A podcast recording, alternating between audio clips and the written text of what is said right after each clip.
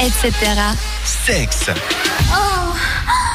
Et c'est parti Virtual Sexology, quand la réalité virtuelle se met au service de vos performances sexuelles.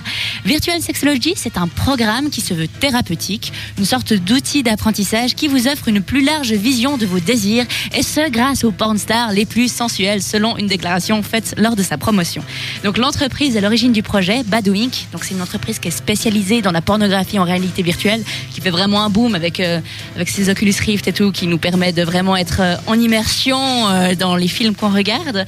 Donc ils ont collaboré avec euh, August Ames, donc une vedette, de Pornhub. Euh, et pour que l'expérience soit encore plus immersive, euh, le programme fonctionne avec le sextoy Kiru Onyx, une sorte d'étui à pénis interactif qui simule en fait les actions faites par August Ames.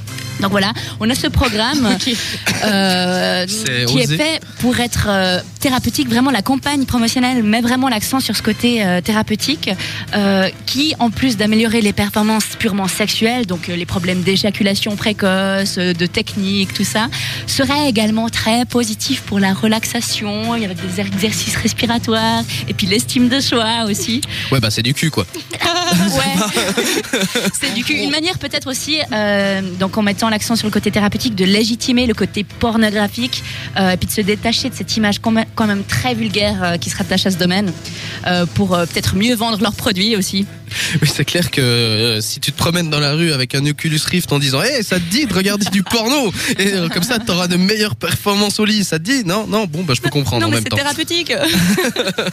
Mais non, mais bon, pourquoi pas? Pourquoi pas? J'aime beaucoup l'idée du God euh, qui est fait. Comment t'as dit Euh, c'est une sorte d'étui comme ça avec. euh, euh, je vous, ouais, je vous montrerai une image sur. euh, on mettra une image sur le Facebook de la radio Non, ou pas non, Ok. pas forcément. On mettra pas d'image sur le Facebook de la radio. Oui, mais vous avez. Il C'est une suffit. sorte de tube quoi où on met son, son, son sexe.